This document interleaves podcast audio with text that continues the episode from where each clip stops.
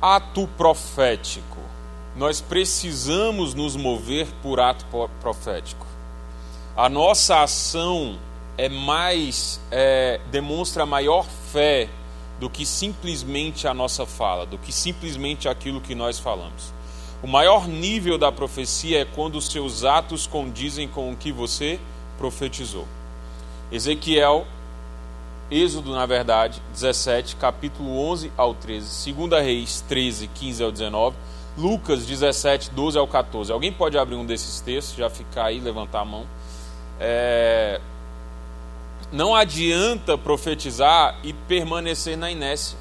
A profecia precisa provocar um movimento. A ciência diz que quando você fala, quando você está falando aqui agora, a sua fala está gerando uma onda. E essa onda faz com que bata nessa cadeira e gere um movimento. Ok? Foi feito um, um estudo, você pode ver na internet, um japonês, ele pega um, um, uns potes com três, três potes com arroz dentro, cozido no mesmo dia, do mesmo arroz, da mesma coisa. E em cada pote ele coloca palavras diferentes. Um ele coloca palavras ruins, palavras de maldição, palavras que vão espraguejar aquele arroz do tipo você é ruim, você não presta, você é de péssima qualidade. No outro ele simplesmente ignora e no outro pote ele coloca palavras boas. Ele espalha isso em vários ambientes e todos os dias ele vai até esse pote e começa a falar isso. Ao final de 30 dias ele percebe que o pote que ele ignorou estava ali ruim, mas não estava péssimo. O pote que ele liberou palavras boas em cima constantemente, você pode ver esse vídeo no YouTube, tem todo um, um, uma reportagem sobre ele, é um japonês, coloca lá, japonês e o teste do arroz, alguma coisa assim. O pote que ele liberou palavras ruins em cima, esse pote apodreceu. E o pote que ele liberou palavras boas, esse pote permaneceu como estava, da mesma forma como foi cozido. Aí lembra quando sua mãe conversava com as plantinhas e falava assim: conversa com as plantas que ela cresce mais rápido? Você lembra disso? Né? Tem que conversar com a planta. Né? Tem uma pessoa que é formada em Harvard, amigo. E essa pessoa se chama mãe. Quando ela falar, você pode. Se a mãe falar assim, ó, tira esse copo daí que vai cair. Pode tirar. Pode tirar, que vai entrar um vento dali, não sei como, vai derrubar o copo, mas vai cair. A mãe falou, você pode fazer. Só que esse cientista foi além. Ele percebeu que esse ato de falar não servia simplesmente para as plantas e nem para o arroz. Tudo que contém água quando você profetiza, você altera a molécula da água. Então, quando ele falava sobre a, a, a, o pote de arroz que foi cozido e sobre as plantas, ele alterava a molécula da água. Aí ele pergunta assim: quantos por cento do nosso corpo é formado por água? Mais de 90%, é isso? 70%? 70%? O nosso médico ali deve saber, né? Mais de 70% do nosso corpo é formado por água. 70%. Aí ele diz assim: a medicina explica aquilo que a Bíblia já falava há anos. O nosso corpo físico reage a uma palavra profética porque as nossas moléculas se alinham quando alguém libera essa palavra.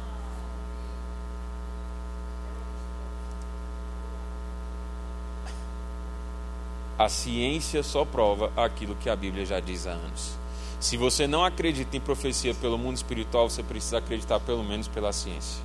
Tudo que tem água, quando você fala, quando você profetiza, as moléculas ou se alinham ou se desalinham.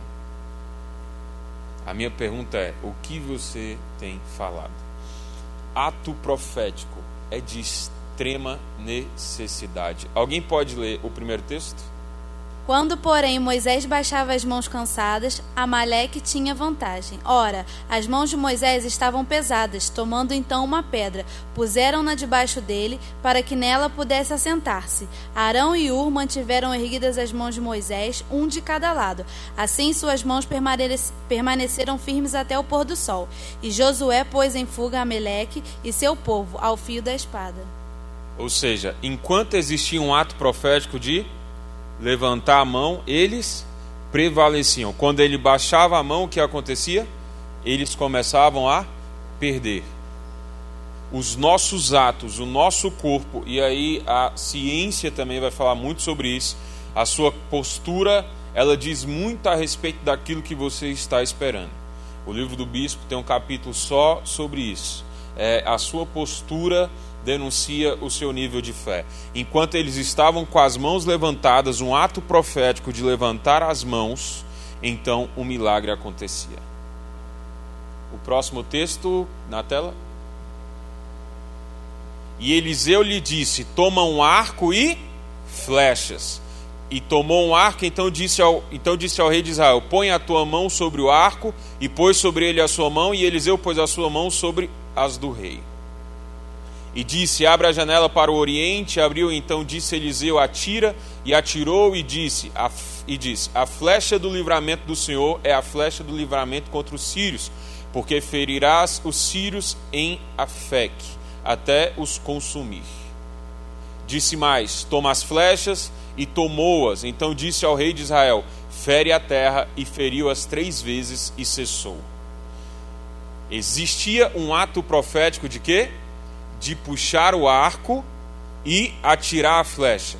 Só que a Bíblia vai dizer que ele não fez o ato profético por completo. Por isso que você precisa ler o texto a, a última flecha. Porque tem gente que fica com algumas ressalvas quando se diz respeito do ministério profético. Ele não se entrega por inteiro. E aí ele não vive aquilo que ele deveria viver. O próximo ato. E entrando numa certa aldeia, saíram-lhe ao encontro dez homens leprosos, os quais pararam de longe. E levantaram a voz, dizendo: Jesus, mestre, tem misericórdia de nós. E ele, vendo-os, disse-lhes: Ide e mostrai-vos ao sacerdote. Aconteceu que, indo, eles ficaram limpos. E um deles, vendo que estava são, voltou, glorificou a Deus em alta voz. E caiu aos seus pés com o rosto em terra, dando-lhes graças a este, e dando-lhes graças, graças, e este era samaritano. O ato dele ir se mostrar ao sacerdote era um ato profético. Ele não poderia ir ao sacerdote estando do jeito que ele estava. Mas quando ele vai ao sacerdote, ele pratica um ato profético, e no que ele pratica um ato profético, ele é curado. Tem coisas na sua vida que não aconteceram ainda porque você não começou a praticar ato profético. E aqui eu quero te dar uma chave poderosa que eu faço. Atribua algumas palavras proféticas a objetos.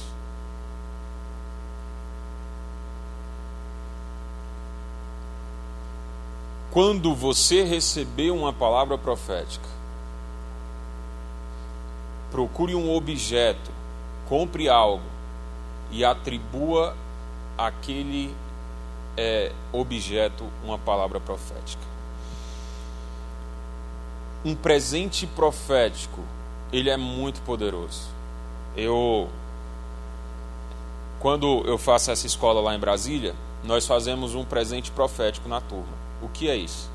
E aqui eu vou deixar, se vocês quiserem fazer depois, é, nós procuramos, dividimos a turmas em duplas e nós pedimos uma palavra profética a respeito daquela pessoa. E então nós vamos comprar um presente, um objeto, que vai simbolizar aquela palavra que nós vamos dar. Esse objeto não precisa ser caro, esse objeto pode ser algo que eu tenho na minha casa, mas precisa simbolizar aquela palavra profética para aquela pessoa nunca mais esquecer. Da última vez, é, eu fiquei com uma, com uma moça e Deus me deu uma palavra a respeito dela, que todos os dias que ela ia tomar água no trabalho dela, ela tomava água em copo de plástico, porque ela não se sentia digna de beber como ela precisava beber, num copo de vidro. Ela se sentia tão indigna que ela buscava um copo de plástico. E então eu comprei uma taça para ela, custou 12 reais lá em Brasília, uma taça dessas bem bonitas que coloca na mesa. E entreguei para ela e falei para ela: todas as vezes que você for para o seu trabalho, você vai deixar essa taça na sua mesa, essa taça não é para sua casa. E todas as vezes que você for beber água, você vai se lembrar da sua verdadeira natureza. A postura dela mudou tanto que ela foi promovida dentro de 15 dias. Quem quer uma taça aqui? Quando nós atribuímos duas palavras proféticas a objetos, isso faz com que aquela palavra profética fique o tempo todo profetizando sobre a nossa vida. Porque o ato de olhar para aquela taça fazia se lembrar, a minha natureza é maior do que o que eu estou sendo. Nisso ela muda a postura dela e ela vai e é promovida. Por quê? Porque agora ela se, ela se torna alguém merecedora. Ela olha para ela e fala assim: Eu sou digna de ser promovida. Agora eu não preciso mais beber é, água em copo de plástico. A próxima vez que você for presentear alguém, você precisa escolher um presente profético. Não simplesmente, ah, vou dar uma, um, uma blusa ou algo. Não, dê algo com que tenha um simbolismo profético naquilo. E eu quero te ensinar uma grande chave aqui que nem é da escola. Tem dois tipos de oferta que você pode entregar na vida de uma pessoa. A primeira é sanar a necessidade, a falta que um pobre, alguém que tem escassez pode ter. Então você oferta na vida de quem não tem. Mas existe uma chave muito poderosa que você só alcança quando você oferta nas, na vida de pessoas que são prósperas. Separe uma vez no mês, escolha um, um bom restaurante e leve alguém importante lá e pague o almoço para ele. Sim, o pastor o pastor dessa igreja. Porque a gente tende, a Bíblia diz assim: os pobres sempre terão convosco, não é o que a Bíblia diz? Jesus está sendo honrado e Judas está dizendo o quê? Para que isso? Mas existe uma chave que você ativa só quando você oferta na vida de alguém que é próspero. E aí você atrai aquilo para a sua vida. O senhor quer falar?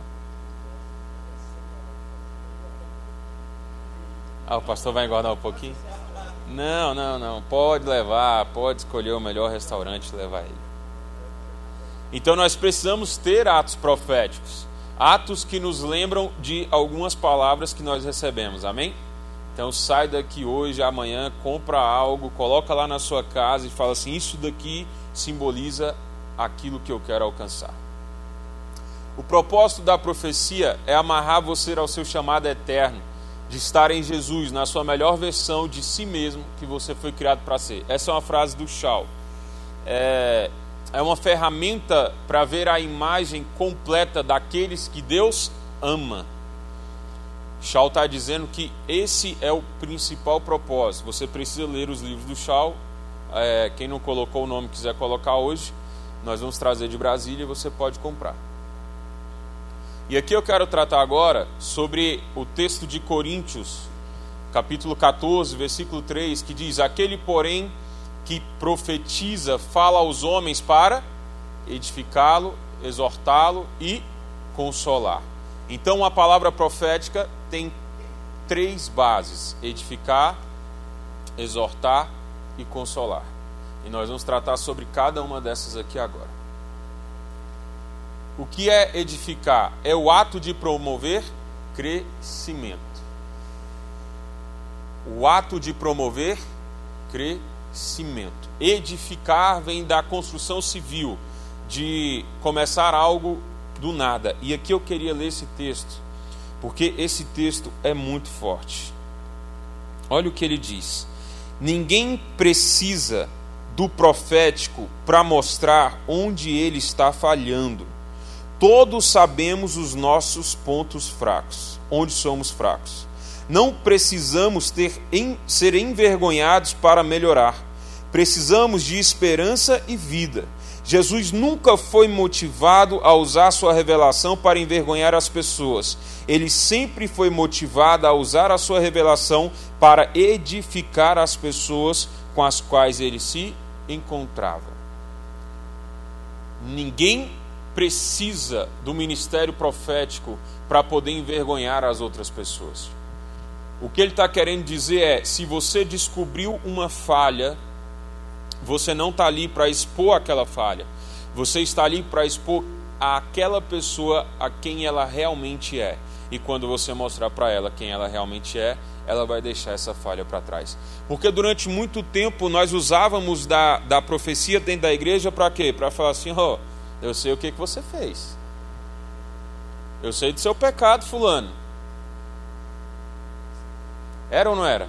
Para segurar as pessoas. Então o Shaw está dizendo assim: Deus não vai te revelar algo para você envergonhar as pessoas. Até mesmo porque a maior, o maior exemplo de ministério profético se chama Jesus. Se você vê algo no ministério profético que não condiz com Jesus, você precisa eliminar, porque o maior dos profetas se chama Jesus. E o que ele fazia quando ele pegava alguém em algum tipo de envergonhamento? Eu já falei para você sobre as três vezes que ele chama a palavra mulher na Bíblia? Não, né? Sobre esse texto aqui, ele está dizendo o seguinte: tem três ocasiões na Bíblia que Jesus se refere ao termo mulher. E a palavra mulher significa senhora, significa senhora casada e significa virgem. Então lembre disso: virgem, senhora, e era o termo que ele usava com a mãe dele. Ou seja, mulher casada, uma senhora, uma senhora. Era um termo de altíssimo é, respeito.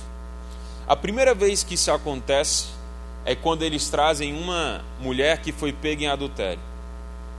Eles trazem essa mulher pega em adultério. Jesus começa ali a escrever na areia e de repente ele diz assim: Mulher, onde estão os teus acusadores? Ele chama uma prostituta de senhora, virgem ou mulher casada. Ele estava dizendo assim: você pode até estar prostituta, mas você não nasceu prostituta. E eu não vou usar do seu erro para poder te envergonhar ou te manipular. A segunda vez que isso acontece é quando ele está na casa de um fariseu e ali uma mulher entra e começa a chorar e lavar os seus pés. E ele diz assim na mente, o fariseu: se ele fosse profeta, saberia quem é essa mulher. É esse ou não é o texto? Jesus, na mente dele, deve estar pensando assim: porque eu sou o profeta, eu deixei essa mulher entrar. E então ele vira para ela e chama ela de mulher, senhora casada, o termo que ele usava com a mãe dele, ou mulher virgem. E a terceira vez que ele usa esse termo é quando ele vira para a mulher, para a mãe dele e fala: mulher, não é chegado o meu tempo. O que eu quero te dizer com isso? O ministério profético não busca dentro das pessoas aquilo que elas têm de pior. Ele busca aquilo que elas têm de melhor, aquilo que existe de melhor dentro delas. Você vai precisar treinar o seu olhar para ver as pessoas de uma forma diferente a partir de hoje. Não com olhar natural, não com olhar carnal, mas com olhar profético. Se você pegar toda essa sala e encher essa sala com várias flores, mas colocar no meio dessa sala um pouco de esterco e soltar uma mosca, essa mosca vai sobrevoar todas as flores e vai parar dentro do esterco. Mas se você pegar essa sala, encher de esterco e colocar uma única flor e soltar uma abelha, a abelha vai sobrevoar toda a sala e vai pousar na flor. O ministério profético precisa passar pela falha das pessoas e encontrar aquilo que elas têm de melhor dentro delas. Você é mosca ou é abelha? Nesse termo. Quem usa da falha dos outros para poder profetizar está usando de manipulação. E isso não é o ministério profético. Esse não é o nosso chamado. Edificar não significa destruir, significa construir. Como você tem enxergado as pessoas? É, alguém disse, foi até um texto que eu postei esses dias. Warren Buffett, em 2017, pastor, lucrou bilhões, acho que aproximadamente 39 bilhões de dólares. E ele abre a sua prestação de contas no final do ano dizendo assim: Eu tenho um arrependimento na minha vida. Lucrou 39 bilhões em um ano. E ele fala assim: Eu tenho um arrependimento na minha vida. E o pessoal perguntou: Mas qual arrependimento? Ele diz: Deixar de acreditar na pessoa certa é pior do que acreditar na pessoa errada. O meu arrependimento foi não acreditar nos meninos do Google quando eles bateram na minha porta. Se eu tivesse acreditado, hoje eu seria o homem mais rico do mundo. O ministério profético não pode desacreditar das pessoas. Nós não temos opção de desacreditar das pessoas. Se Deus não desistiu das pessoas, nós não podemos desistir delas. O ministério profético não deixa ninguém para trás. E se você não assistiu aquele filme Até o Último Homem, você precisa assistir. Você precisa acreditar até o último momento nas pessoas. E deixa eu te dizer algo. Você precisa deixar a sua experiência ruim do relacionamento passado no relacionamento passado. Porque se você levar a sua experiência ruim do relacionamento passado para o próximo relacionamento, vai dar errado de novo. Deixe a frustração da noite passada na noite passada. Nós não temos a opção de desacreditar das pessoas. Tudo no mundo é feito por pessoas. O maior ativo de uma empresa são as pessoas. A igreja é feita de pessoas. Nós não podemos desacreditar das pessoas. O ministério profético não desacredita de ninguém. Ainda que você olhe, você precisa enxergar algo bom. Você precisa enxergar algo bom dentro daquela pessoa. O morador de rua que está ali, ele tem algo bom, ele só não foi ativado ainda. Aquela pessoa que por algum motivo é, cometeu algo de ruim e está numa prisão hoje, ela ainda tem algo de bom.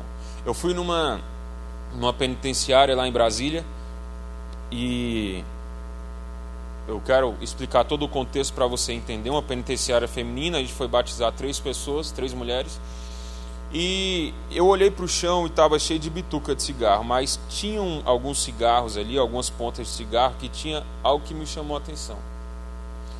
Que era marca de batom. E quando eu olhei para aquilo ali, Deus me deu uma impressão no meu espírito. Ele disse assim: tem mulheres aqui dentro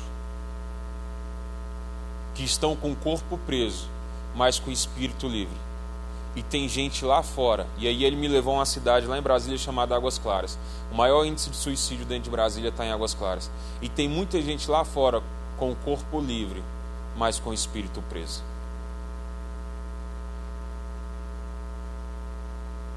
Aquelas mulheres, mesmo dentro da cadeia, não perderam a esperança. Enquanto muita gente aqui fora perdeu a esperança. E deixa eu te dizer algo: se a igreja perder a esperança, o mundo todo perde a esperança. Porque a Bíblia vai dizer que Cristo em vós, a esperança da glória. Se o ministério profético perde a esperança de dias melhores, onde o povo vai buscar esperança? A Bíblia diz que a ardente expectativa da criação aguarda ansiosamente a manifestação dos filhos de Deus. Nós somos como uma bússola. Um dos símbolos do ministério profético é uma bússola. E o que uma bússola dá? Ela dá o norte, ela dá a direção. Ela não deixa as pessoas se perderem. O ministério profético precisa dar direção para as pessoas. Edificar essas pessoas é levantar, é construir algo que nem mesmo elas acreditariam que poderia ser construído. Você vai precisar em você vai precisar, no ministério profético, acreditar em algumas pessoas que desacreditaram delas mesmas. Nem elas acreditam, mas você vai ter que acreditar. Porque quando você acredita, você está dizendo para elas assim: Ei, eu acredito em você. E quando você diz eu acredito em você, elas começam a acreditar nelas. Amém? Então, o primeiro ponto é edificar. O segundo ponto é exortar. Pastor, exortar é pegar o chicote, bater, colocar no tronco, igual fizeram comigo. Você tem que largar esse é, esse ranço do exército que você carrega. No exército é assim: os novos entram, apanham, depois eles treinam para poder bater nos outros novos que estão entrando. Não, amigo, deixa eu te dizer algo. Se foi ruim, deixa no passado. Você não precisa passar isso para a próxima geração, ok? E o ministério profético, ele é uma corrida de bastão, você sabia disso? A Bíblia diz que nos últimos dias enviarei o espírito do meu profeta e ele converterá o quê? O coração dos pais aos filhos e o coração dos filhos aos pais. E eu sempre me perguntei algo: por que Deus começa falando a respeito de converter o coração dos pais aos filhos, sendo que esse é, é, é ele diz: Nos últimos dias derramarei, enviarei do meu espírito profeta Elias, ou seja, o ministério profético precisa conectar a geração passada à geração atual.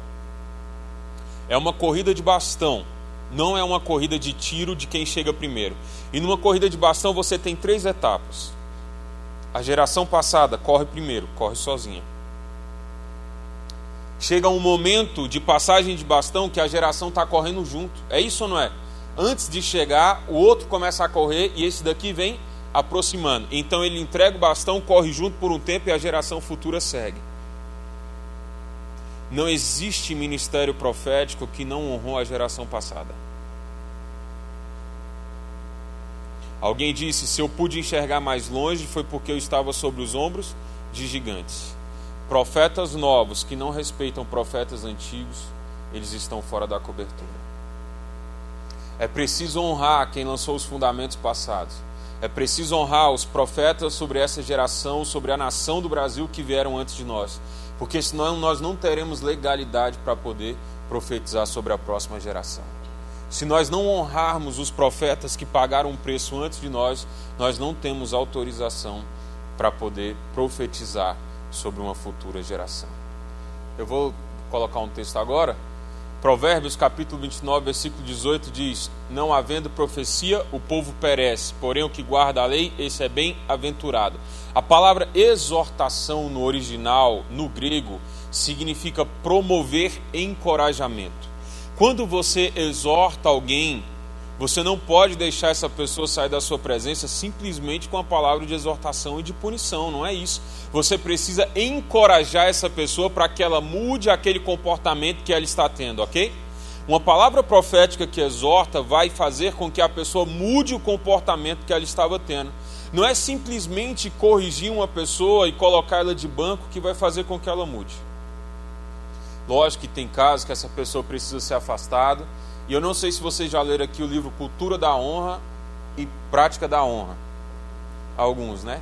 Eu fiquei sabendo que vocês leram Debaixo de Suas Asas também, do John. É, são três livros fantásticos que você precisa ler para entender a respeito de cultura de honra dentro do ministério profético, que é o Cultura da Honra, o Prática da Honra e o Debaixo de Suas Asas. Depois você vai pedir perdão até para a mosca que passar na sua frente. Mas Então, exortar é o ato de promover encorajamento. É do tipo, Ei, isso não combina com você. Essa não é a sua natureza. Você não nasceu para fazer isso. Por que, que você está se rebaixando a isso? Você é maior do que isso, você é melhor do que isso. Você consegue ir além do que você já foi. É promover um encorajamento para que a pessoa saia daquele estado que ela estava e vá para o estado que ela deveria estar. Então nós vamos para a última parte da, dessa questão da, da. Não, não é da aula, não, da profecia, que significa consolar, ato de despertar e estimular. É, o texto aqui é o texto de Romanos, capítulo 8, versículo 28. Todas as coisas cooperam para o bem daqueles que amam a Deus e foram chamados segundo o seu propósito. Conta-se uma história que uma senhora está passando necessidade em casa, então ela liga na rádio, pede comida, alimento, e aí um, um povo do lado de lá, né, que não é cristão, um povo lá do capiroto, escuta aquilo e decide na casa dessa senhora, faz uma cesta, compra muita coisa, verdura e tal, e leva na casa da senhora. Quando ele chega lá, entrega, aquela senhora agradece, fica muito feliz. A senhora está fechando a porta quando ele pergunta assim: A senhora não vai perguntar quem enviou? Ela falou: oh, Meu filho, já estava quase me esquecendo, mas quem enviou? O diabo mandou entregar para a senhora. Ela disse assim: Não tem problema, quando Deus quer, até o diabo obedece. O que é consolar? É falar para as pessoas o seguinte: até aquilo que deu errado, estava no controle das mãos de Deus e Deus pode usar o seu favor. Todas as coisas cooperam para o bem daqueles que amam a Deus e foram chamados segundo o seu propósito. Não é daquele tipo, tá vendo? Eu te avisei. Eu sabia que ia dar errado. Eu te falei que ia dar errado. Eu falei para você que não ia dar certo. Diz que o momento mais desesperador da vida de Pedro é quando ele volta a pescar, não pesca nada e lembra que Jesus ressuscitou sua sogra. Aí ele fala assim: se eu voltar para casa sem nada, aquela mulher vai falar um monte de coisa. Não é isso, é provocar o encorajamento. É dizer assim: pode aparentemente ter dado errado, mas nada saiu do controle das mãos de Deus. Amém? Alguma dúvida sobre esses três pontos? Ficou claro o que é exortar, consolar e edificar? Amém?